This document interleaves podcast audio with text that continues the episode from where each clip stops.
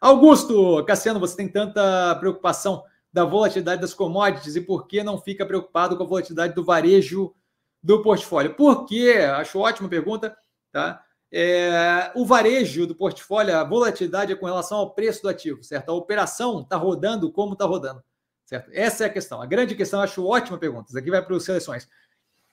Para os seleções. o varejo, quando tem uma volatilidade a gente está falando do preço do ativo, a gente está falando da percepção que o mercado tem com relação à operação, não com relação à operação. Como vocês viram aí por três operações vinculadas à usinagem que eu analisei nesse final de semana, Raizen, São Martinho e Jales Machado, a gente vê o quê?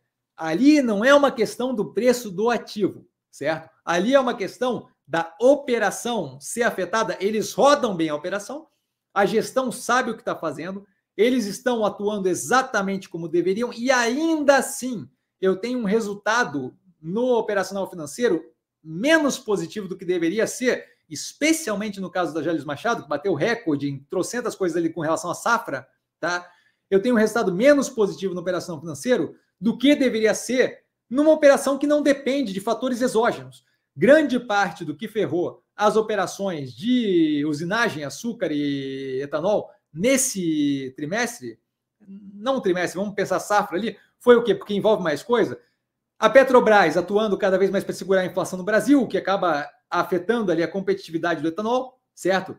O preço do etanol, por conseguinte, caindo agressivamente, o açúcar subindo, e eu não tendo como prever a, o mix que eu vou fazer, né? Porque basicamente, quando eu trato com usinagem, eu estou tratando ali, eu estou colhendo cana-de-açúcar e estou escolhendo quanto daquilo ali eu vou fazer etanol, quanto daquilo ali eu vou fazer açúcar. É basicamente um switch, é basicamente uma, uma teclinha que eu clico açúcar, clico etanol, certo?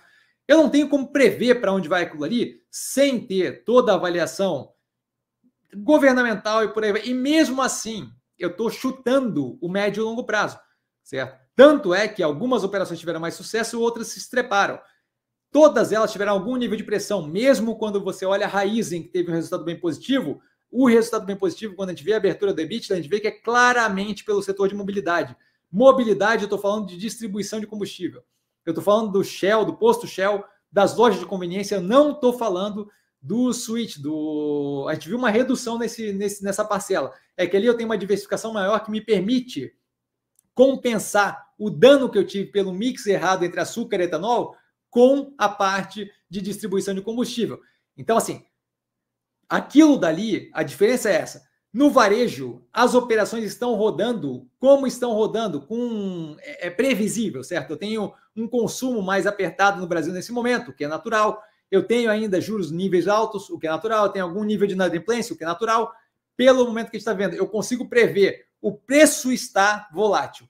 No caso das operações de usinagem, não é o preço que está volátil.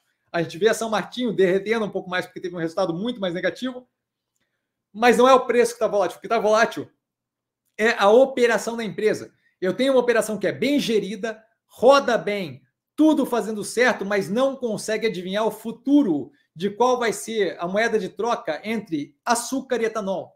E isso daí não é porque eles são ruins, não é porque eles não rendem, é porque não tem como prever o futuro.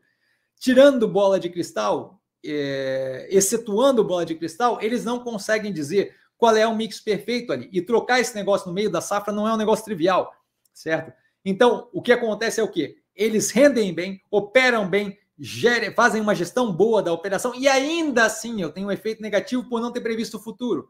Essa é a questão. A questão é que o preço dos ativos, dos ativos, Grupo Casas Bahia, Magazine Luiza, esse preço dos ativos, eles rodando a operação direito, eles vão chegar eventualmente lá.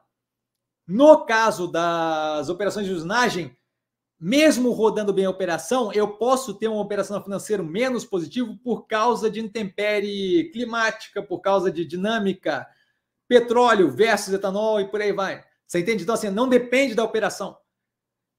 Aquelas operações de varejo, lojas Renner, Guararapes, eventualmente aquilo ali, a realidade vai se impor. No caso deles, porque no caso da Guararapes Lojas Renner, a operação está rodando bem.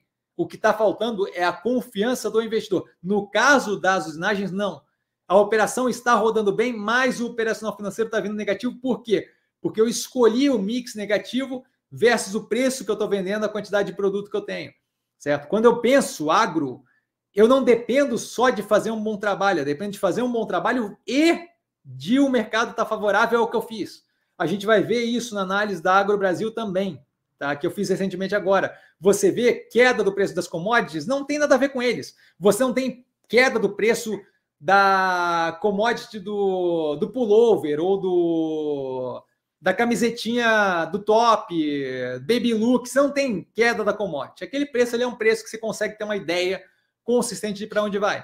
No caso de commodity, não funciona assim. É um mercado que seta preço globalmente, tá? E que todo mundo está querendo a mesma coisa, mais oferta, preço cai. Menos oferta versus demanda, preço sobe. E você não controla esses fatores exógenos. Então, basicamente é isso. Estamos falando ali de duas coisas diferentes. Você está falando de volatilidade de commodity e volatilidade do varejo. O varejo, quando você fala, você está falando do preço do ativo da, da, da ação da empresa, e volatilidade de commodity, você está falando do preço do que a empresa vende, do que a empresa opera. São coisas diferentes. Espero ter sido claro.